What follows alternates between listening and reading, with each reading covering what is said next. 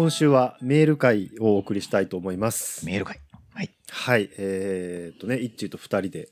うんあの、どうでもいいんだけど、うん最近、イッチーのことを病んでる先生って呼んでますけど、なんかあったんですかみたいな、まマシュマロかな？個人のね、やつに来て、まあ確かにそうだなというか、なんでなんだろうね？よくわかんない。まあ、多分ね、病んでる先生って言ってる時は、メタ的に言ってんだよね。あうん。っていう、なんか感覚はあるんだけど、ーうん、冒頭の話題の踏み込み方じゃない、今コメントを出しましたね。今じゃあメール行こうか。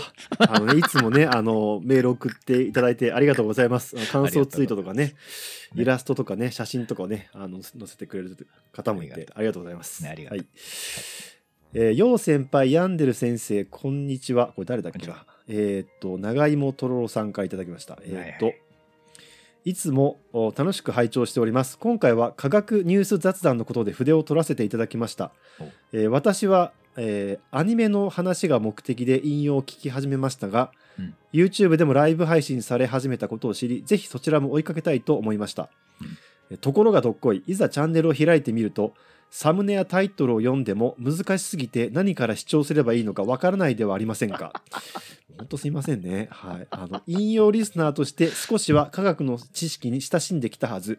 えそう自負していただけにこの事実はショックでしたが、いろいろ工夫した結果、今ではアーカイブを繰り返し視聴する形で楽しめるようになってまいりました。すげえ。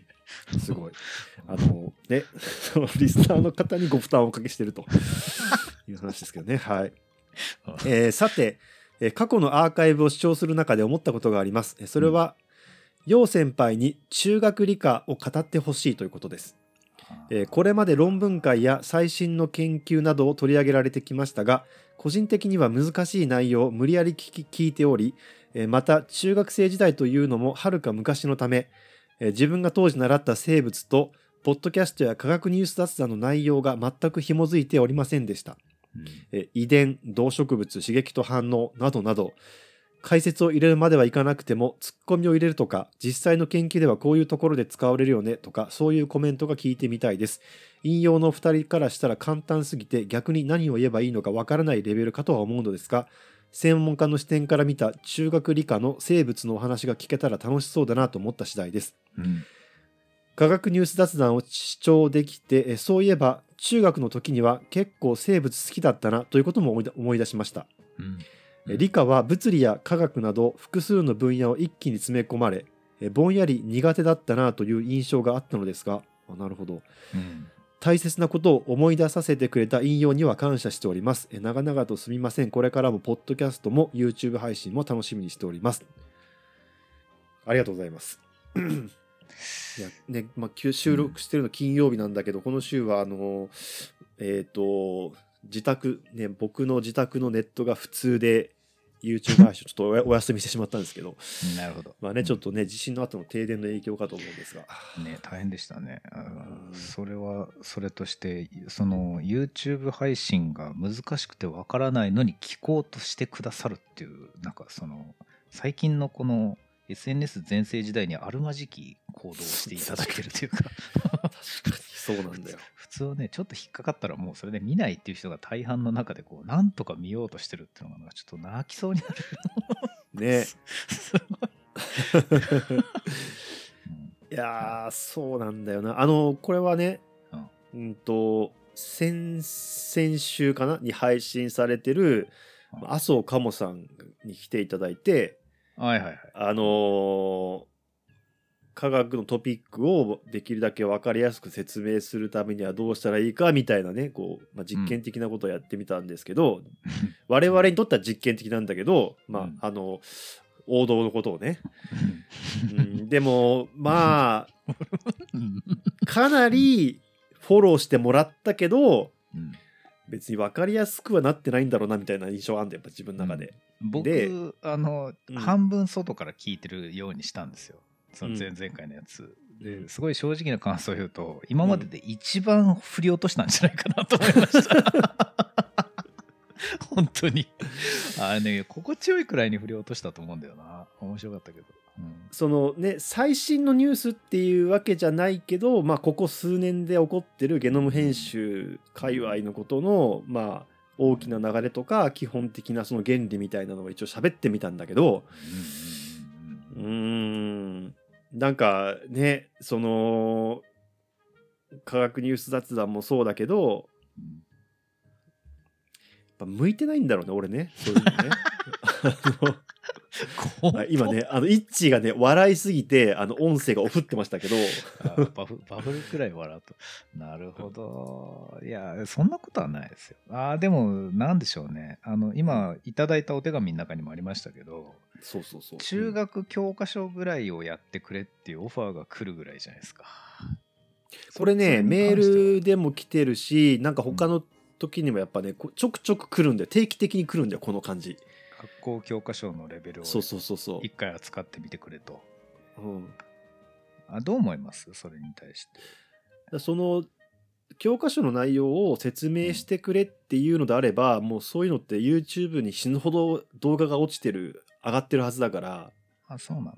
うなんかそういう教育も。目的の本当に中学生向けのやつ、あ、まあまあまあ、そうですよね。授業についていくためのものとかいっぱいありますもんね。そうそうそううんで、それは本当に時間をかけてうん。プロの方がやってるから、まあ、それを見た方がいいんじゃないかと思うんだけど今回のメールでは別にそうじゃなくても、まあ、我々の感想みたいなことでいいっていうさ、うん、だ確かにそうですね。そういうことですよね。ううんん、うん。そういうことで。うん。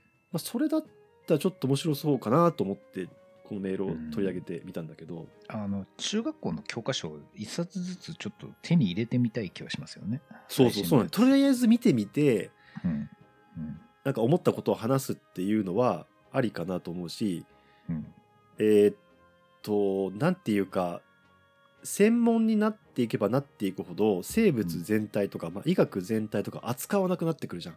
そうですね。そうだ。でまあうん基本的なことは一応抑えてるけどでも例えば中学の生物の内容を全部わかるかって言ったらちょっとわ怪しいよね我々。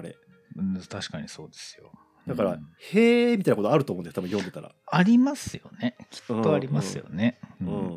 でそれこそ中学だと科目ごとに分かれてないから、うんうんうんまあ、物理とか科学の内容もあと地学の内容とかも扱うわけだよね。うんうんでそうすると習ったはずだけどやっぱりぼんやりとしてるものとかもあるだろうし、うんうんなんかそういうのもちょっと見てみるのは面白いかなと思ったんだよね。いやすごいわかります。実際そうだしあとは中学校の教科書で習ったからこれは問題出したら解けるでしょって言いながら出てる難関高校入試問題とかってどのレベルの理科をやってんのかなっていうのもちょっと興味ありますよね今とのそうだね。そうそうそうそう。うん。頑張ればお前らこれ解けるよって言われてるわけですよねだから中学のね教科書を理解していればあそうそうそう解けるはずだからね。もう最難関とかもうなんかそのテスト勉強がちょっと別の目的になってくるというかアスリート的な部分があるんでそれはまた別かもしれないですけど、うん。まあ、いわゆる難関校ぐらいのその入試問題っていうのは中学校理科のエキスパート的なところまで理解すれば解けるはずだとうん。それね今ちょっと見てみたいですどこを通ってるのかねなんかその企画としては例えばセンター試験の問題解いてみるとかさまあそういうのはあるよね。季節ものであるもんねあれね。確かにね。いやうん。腐るほど、腐るほどありますよ。あと今だと僕らがそういうのを見ると多分すごいメタな話になるというかあうん。理科全体の中でここを教育でまず取り上げるべきだと思ったんだねみたいなトークが頻発しそうですよ、はい。はい はい。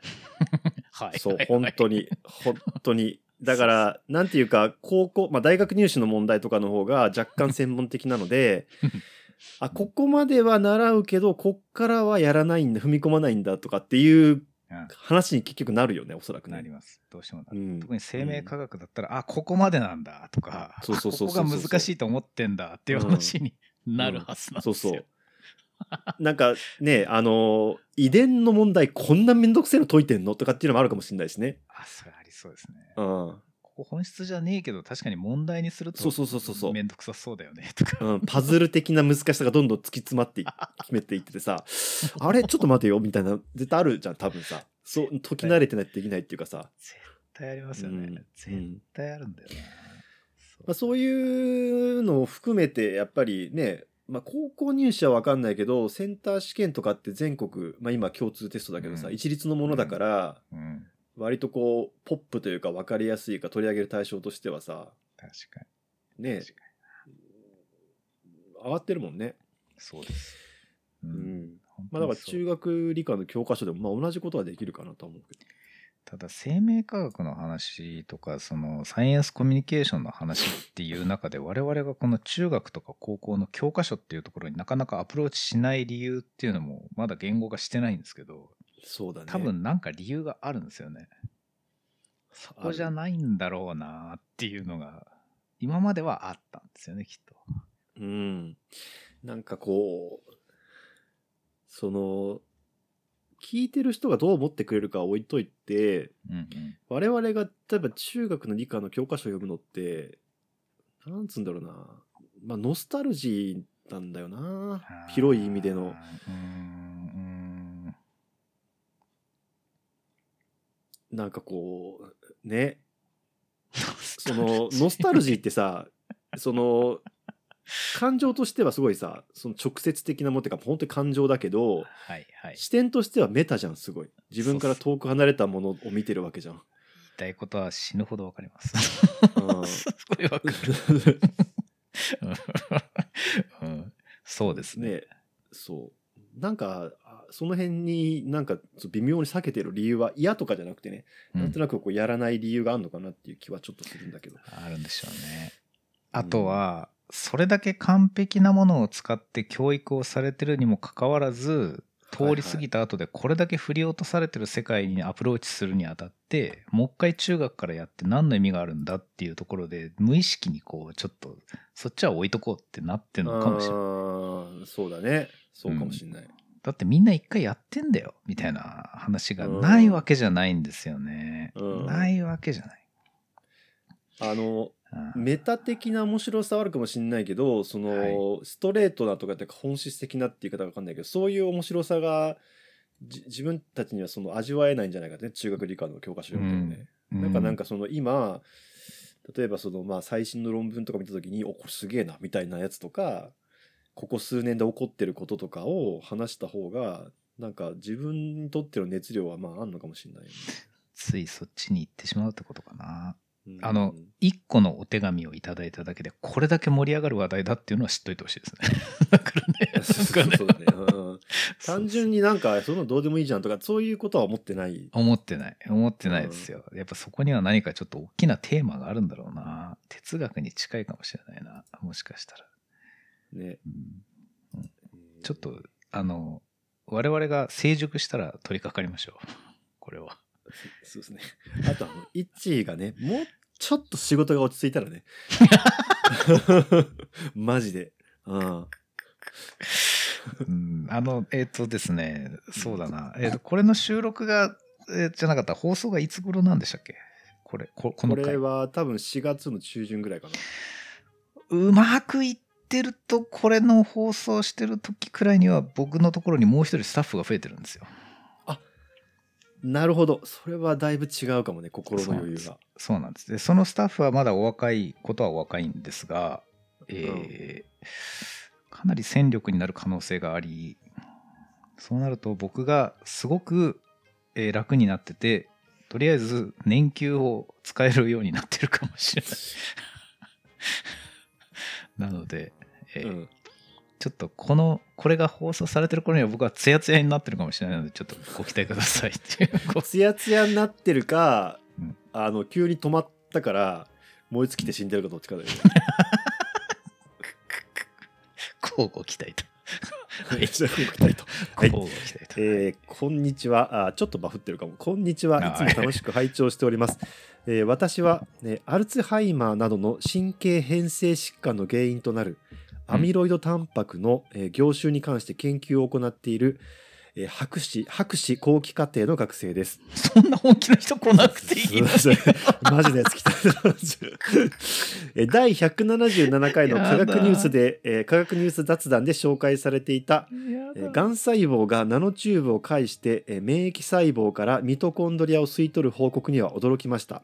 うんえー2022年9月に、えー Cell に載った報告では、うん。パーキンソン病の原因であるアルファシヌクレインが多すぎると、脳内の掃除屋であるミクログリアは分解しきれないシヌクレインをナノチューブを介して隣のミクログリアに渡すことが紹介されていました、うん。えーだんだんナノチューブが流行りになりつつあるのでしょうか。未熟な知識での質問で恐縮ですがお二人の感想をぜひお聞きしたいです。というねあのなるほど。あの、引用という番組をガチのサイエンス、コミュニケーションじゃなくてガチのサイエンス番組だと思って、ガチのサイエンス屋がガチの質問をしてくるパターンがあるんですね。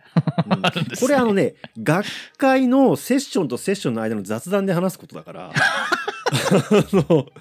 それもそのなんていうの？あの神経科学をやってる人同士の会話だからこれ、本当にそうですよね。これうん番組系じゃないよな。うん本当にすごい。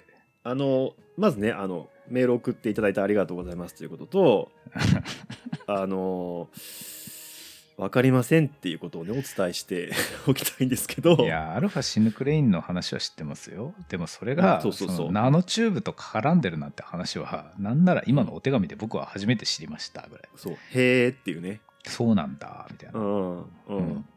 そして、アミロイドの研究してるような人が、この番組聞いてんのかいってかすごい、なんか横にこう、なんかあの、サンドバッグとかあったら突っ込みたいぐらいの、すごい素振りをしたい感じ。パーンっていう、こう。あの裏裏剣でね そうそうそう。聞いてんのかいっていう、こう、すごい突っ込みたい。あのこれあの結構そのね素性を隠して下から入ってくるって何も知りません的な感じで入ってきて急にうん。あの下からさそう関節ごと取ってくるパターンのメールは結構ある定期的にあるんだけど、うん。うん。これあのなんていうのかなカーンってなった時にうんそのまま殴りに来てる感じがするんだよね。それはね、今これは予想ですけど、それは先輩がそうやって下から殴るみたいなことを言って結構受けたから、それに対抗して、あの、鎌倉とか室町時代のあの武将のように最初に名乗りを入れたんじゃないかと。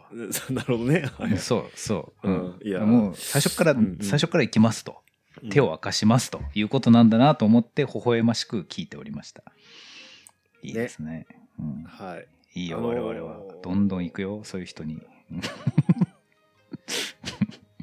印象としては、えっと、神経変性疾患って、まあ、神経の細胞が、まあ、おかしくなってしなんか死んじゃったりとかするっていうことで、まあ、脳の機能が落ちていくっていう病気のこう、まあ、総称なんですけど、うん。まあ、そういったものにねなんかタンパク質が異常になってその細胞の中にどんどん沈殿してっちゃうっていうねそれで細胞がダメになっちゃうっていう原因がいろいろあってアルツハイマーとか、うん。うん。他にもパーキンソン病とかここに書いてくれてるようなものがあってうん。でその研究をされている方だと。で、うん。えー僕は神経科学の専門家でもないしナノチューブでも専門家でもないので、そのなんていうのかなトレンドについてこう話せるほど知識量がないっていうまあことなんですけど、うん、今てて分からないってことを丁寧に言ってみたんだけどさ、しどろもどろ。うんいや、すごい。理路整然としどろもどろっていうね。あまり言ったことのない言葉を。あと、あれですね、沈着系って細胞を見てると分かった気になるんですよ。これが沈着してるから病気になってるんだろうな、みたいな。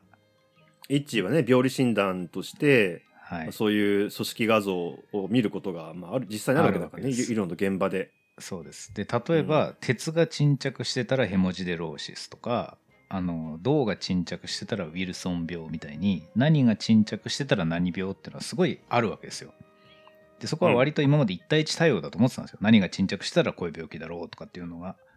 で、アミロイドが沈着したらアミロイドーシスっていうのも1対1だったんですよ、今までは。うん。ところがアルツハイマーとかそっち系の脳の変性疾患とか沈着系疾患の時だけ何が沈着してこのこれ病って言いたいんだけどそこが微妙にずれるんですよ。臨床像と。これが沈着してるんだからこの沈着を抑えればいいはずなのにものすごいお金を使って研究してるのにそこがいまいち噛み合わない。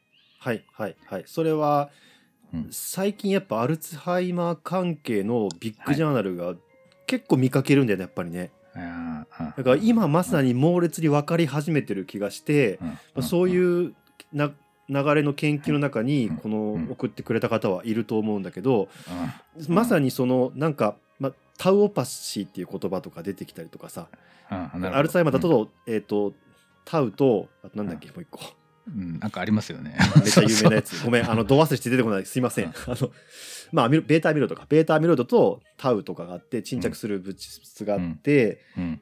えっ、と、どれが原因、どれが結果がみたいなのもよくわかんなくなってきて、それがまた、その、なんていうの、ぎえっ、と、仮説がやっぱ再構築されてる。そう仮説がおかしいのが脳なんですよだから、うん今までの沈着したからだ原因が沈着結果が病気じゃなくなってるんですよ今がね。それこそで実際その、えっと、製薬会社がその沈着したタンパク質を取り除くための薬とかをうん。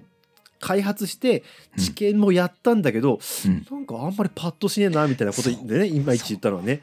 めちゃめちゃそこまで行くの金かかんのに時間と。そう。そう。そう。だからなんかあの仮説がなんかそのちょっと違うんじゃねみたいなさ。そうなんですよ。いでまさに最先端に今進んでるところで実際一致もだからその実際その病理診断で画像、うん。画像っていうかその切片を見るときに、頭の中に入ってる仮説とうん。似てるものと、うん。なんか最近のいろんなその情報がなんかなんかすっきりしてないみたいなことがあるってことそうだよね。なんですよ。でうん。これすごい雑な例えなんですけどあの、うん。沼に下水が流れ込んでるから汚染が進んだみたいな単純な話で言ってたらうん。その沼が汚くなった理由は単純にその下水が流れ込んでるだけじゃなくて他の沼ともなんか下の方でつながってましたっていうそのつながってましたの部分にもしかしたらさらに原因があるのではっていうぐらい色めき立つのがそのナノチューブの話なんですよ。そうそう。ねこうミクログリアっていうのも、そのうん。まあお掃除屋さんって言われてるのでそのね、うんうんうん。溜まったものを取り除くんじゃないかっていう簡単な仮説だったんだけどちょっといろいろまたそうそうその相互作用がねいろいろあるみたいだからねそう、相互作用なんですよ。だから結局これがあるからこれっていう、い一個から一個に飛ぶんじゃなくて、その相互で何かっていう話の情報がまだ足りてなかったんかいっていうふうに言えるような楽しい話、楽しいかどうか知らんけど、楽しい話興味が、深い話ね。そうです。 interesting な話がナノチューブであり、そのミクロと言ってたけど、もっとミクロの環境でまだ見えてないものがあるんじゃないかっていうところにあるでしょうっていうので、うわーって盛り上がるんだけども、何言ってるか分かんないっていう気持ちも両方あるんですよね。だからね。そうそうそう。だからね、やっぱ一特に病理診断に使うっていうのは、だから医療っていうのは割と確定した情報をもとにやらないとダメなものじゃなくて、研究じゃないからね、実際やるときは。一は別にそれとは別にその研究に参加して論文は書いてるけど、あれと日常の診療行為はま全く別のものだからさ、だからやっぱりもう数年経って仮説がある程度固まった段階で、ちゃんとした情報を自分にインストールうん、するべきなんだよね。そうです。ちょっとだから、ステイだよね、今ね、一致の中ではね。本当にそう。でもですね、ステイなんだけど、引用で出たやつでも他にも実は別に、もうこれく具体的な話はいちいち言わないですけど、この今までの放送の中でですね、たまに免疫染色の抗体とかで僕が興奮して聞いてるやつとかもあるわけですよ。あったね。うん。あります。あの、海洋性大腸炎のやつとかね。はいあれはいすげえ調べて、なんかですね、もうちょっとでなんか面白いことできそうってところまで行くんですけど、最後の最後手を伸ばして掴んだ、あの、中国の城壁みたいなやつの一番上のレンガがガラって崩れたりするんですよ。だから、登れないの、そこの先。そうなんだ。そうなの。壁に取り付いて、この城落とせるわと思って壁を登ってって、一番上にのこう手を伸ばして、レンガの一番上掴んで、城壁乗り越えて一番乗りってやりたいところでガラーって落ちるんですよ。もうね、うん。腹立たしい。腹立腹立たしいのは伝わってきたね。具体的にちょっとどういうことかわかんないけど。あの抗体だけじゃねえんだっていうのが分かって、うーん、もうちょっとなんだけどなっていや、だからね、そういう興奮はなかなか一言では伝えられないですけどね。あのなカーボンナノチューブじゃなかった、そのナノチューブの話も僕の中ではそういう話です。なるほどどっち。かというと。まあね、あの、本当に行ったり来たりするからね。科学のか、生命科学の仮説ってね。うん、大変なんだよな。本質的ですね。そう、本質的だな。うん。えー、陽先輩、ヤンデル先生、はじめまして、えー東京都の麻生岡本申します。いつも楽しく拝聴しています。えーさて、えー、先だってのメール会、メール会で、えー天体ショー、天体っていうのは空の素子ですね。天体のショー、はい。えーについての話題が出ていましたが、その話を聞きながら思ったことがありましたので、筆を取った次第です。えー それは、えー天体ショーの特殊性です。一般にショーとは、えー見せる側、主催者側が何らかの意思を持って観客に披露するエンターテインメントです。おなるほど。が、天体ショーはあ実演者が特に意思を持っておらずそれどころか場合によってはたまたま地球から見ればそう見えるというだけの現象さえあります。はこれが一般のショーとの大きな違いで天体ショーはどこにも主催者側の意思などないにもかかわらずえー見る側がそこに、えー勝手にそこにえー小成分を小の成分を見出していることでえー成立しているエンターテインメントです。あだからこそ天体ショーという言葉はあ他の多数あるショーとは一線を画してすぐに消費されることなく続いているのかもしれません。知らんけど。余余談ですがあ天体ショーには美しいイメージがありますがあ人体ショーにはあまり美しさを感じない気がしますし、えー変態ショーに至ってはできるだけ関わりありになりたくありません。まだまだ寒く降雪も多いこの時節どうかくれぐれご自愛ください。ちょいちょい形式を揃えてくるのムカつきますね。あのねこれ多分イッチーがなんかのメールに対してうん。コンテクストを踏まえすぎてるみたいなツッコミをしたじゃん。その引用の過去のあったメールの ありましたありました。あった出来事を踏まえたりとか、うん。うん。お例えばメールのことをお手紙って言ってみたりとかさ。うん。うん。それに対してイッチが突っ込んでたことに対してさらに突っ込んでるところね。ね高度なことをやらないでほしい。うん。もっとね、無垢な気持ちで書いてほしい。うんあの人体と変態につなげないでほしい。その辺は、はい。本当にあのねあの 前回までゲストで来ていただいてた麻生かもさんがその収録の前にね送っていただいなんかね達夫さんもそうなんだけどねうん。いきなり送ってくるよね。うん。なんかこう うん。まあなんつうのかな。うん。必ずうん。あの一般リスナーですって顔して送ってくるの何なんだろうねこれね。あの一切そのなんかさ番組と関係があるってことを言わない出さないじゃん。まあ俺がたし多分同じ立場で送るにしても多分まあそうするだろうなとは思うんだけどさ。わかるな。うんあのね、身の程を設定するっていう感覚がありますよね。身の程を設定する身の程を設定すする。みわきまえるとか身の程を設定するんですよ。設定別にこうおなんつうんだろうな。そうわきまそうだね。わきまえてるわけじゃない。もん。わきまえてるんじゃない。身の程を設定する楽しさっていうのがある。あいやそれでその天体ショーが天体側に意思がないっていうのは確かにそうなんですけど。いやそうだね。確かに。なナチュラルジオグラフィックだっけ？ナショナルジオグラフィックだっけ？はい、な 忘れましたけど。うんあれうんうん。あれで出てくるなんとかショーって全部そうだなと思ったんですよ。だからそのアフリカのサバンナで動いている生き物たちが織りなす壮大なドラマとかっていうのも別に動物たちが意思を持ってドラマを紡いでるわけじゃないじゃないですか。みたいな話、うんうんそうだね。うん。あのーなんかその山に紅葉を見に行くもみじ狩りみたいなのもさもうそうなのかな。ああもうそうか。なるほど桜が咲いてお花見とかもそうか。まあそうそう。お花見は桜を結構ある場所に指定して植えてる感じがするから。おおそこには C があると。そうそうそう。なるほど。うん。あそれでもみじを選んだんですね。そう。あ面白いな。あーなるほどね。あれでしょ。さみだれを集めて林最上川。最上川。さみだれを集めて林最上川、違うな。んだ？それじゃないな。さみだれじゃないな。なんかもみじがなんか川にいっぱいみたいな歌があるよって言ったけどそれは実は歌を読まれた当時にはなかったよみたいな話がこの間百人一首のなんかのツイートで見たんだよな。タラレバさんじゃねねタラレバさんかタラレバさんでしょうね。うんタラレバさんだよ。いや末次由紀先生かもしれないからちょっとそこは分かんないんだけど。そうか。そうなんですよ。だからなんかちっちゃい川がもみじでいっぱいになって綺麗だねっていう歌があるというのを見て、慌ててその川の周りにもみじを植えましたみたいな話があって、そうそう。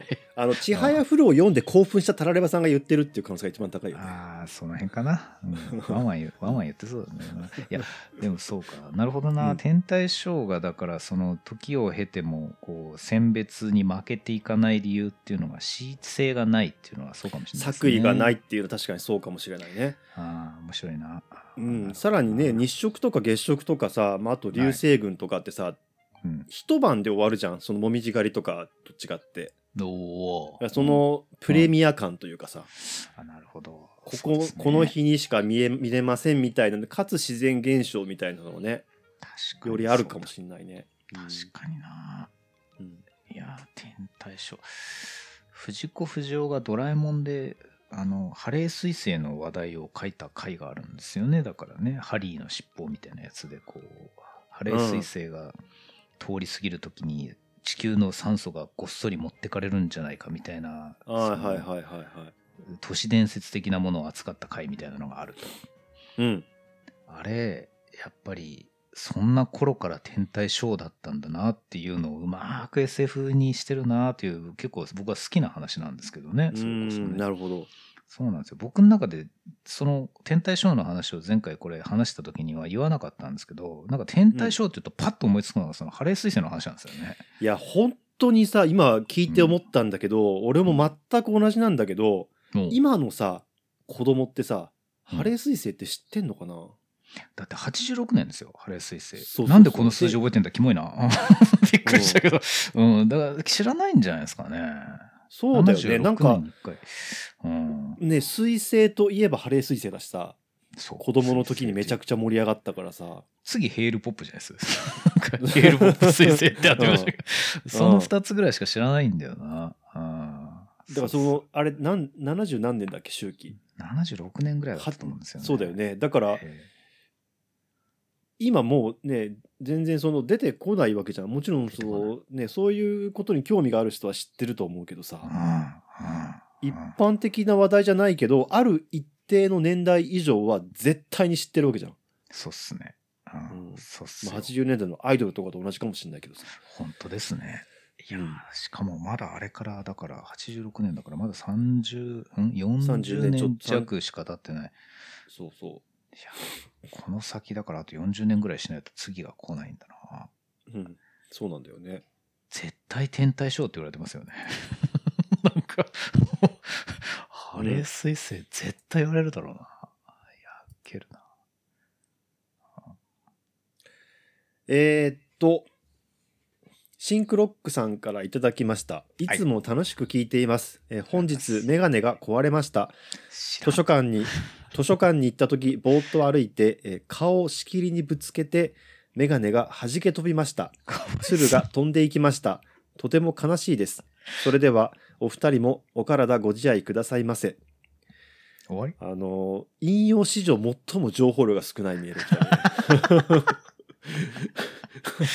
なんか短いメールをくれる人なんだよ、たまにね。ああシンクロックさんたまにそうですね。そうそう、シンクロックさん。うんこの間あの月曜の9時にやってるドラマ僕月曜って9時に家に帰れてないんであの、うん。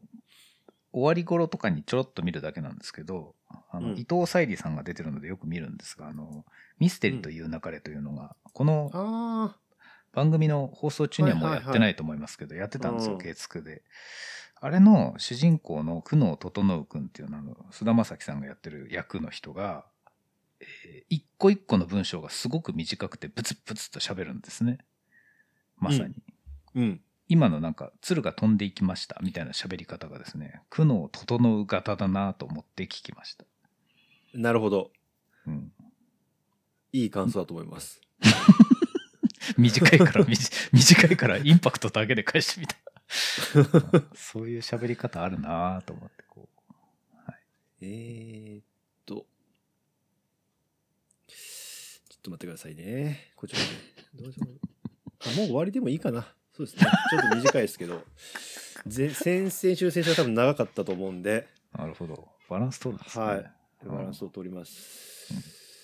はい。えーっと、まだあるんですけれど、またね、じ続き読みたいと思います。あ、先輩一つ、はいあ。の、こういうお便りくださいみたいなことをたまーに言ってますけど、あんまり言ってないと思うんですけど、なんかこうリクエストとかないんですか？これこれの話題はどうですかとか。うーん。まあね、何でもいいんだけど、あなるほど。なるほどね。うん。いやまあえこの回聞いてこういうこと思いましたみたいなさ、あ、やっぱそ王道なわけじゃん。そうですね。う。うん本ん。そ当そう。れがやっぱりなんていうか王道だろうし、うんそうなんかうーんとやってたことのこう乖離があるというかさっていう意味では嬉しいけどね。ああ、そうかそうか、フィードバック的な。うん。あの、個人的にはその今日の前半で読んでいただきましたがあのアニメの話を期待してきたらサイエンスに殴られたっていうのはあれ今日の結構 MVP だと思うんですよね。いいですね。と思って聞いてたんですけどこう。そうだよね。そう。あのいいですねあれね、ううんん。うん。別にこう意図して組み合わせたわけじゃないけどうん。一応こうなんか柔らかい話というか単に自分が好きなだけだけど そういう話もすることによって間口を広げるんだっていう言い訳で話してるわけじゃん。いいですね。漫画とかアニメの話を。それにこうね。それにこう一応さ乗ってくれてる人がいるわけだよね。うんいます。いますね、うん。ありがたい。ありがたい。どんな話でもお願いしますと、はい、はい。いっちゃんなんかあるうん特にないですね。はい。じゃあ、えーメール改めてありがとうございます、えーありがとうございます。今週は以上です。ありがとうございます。ありがとうございました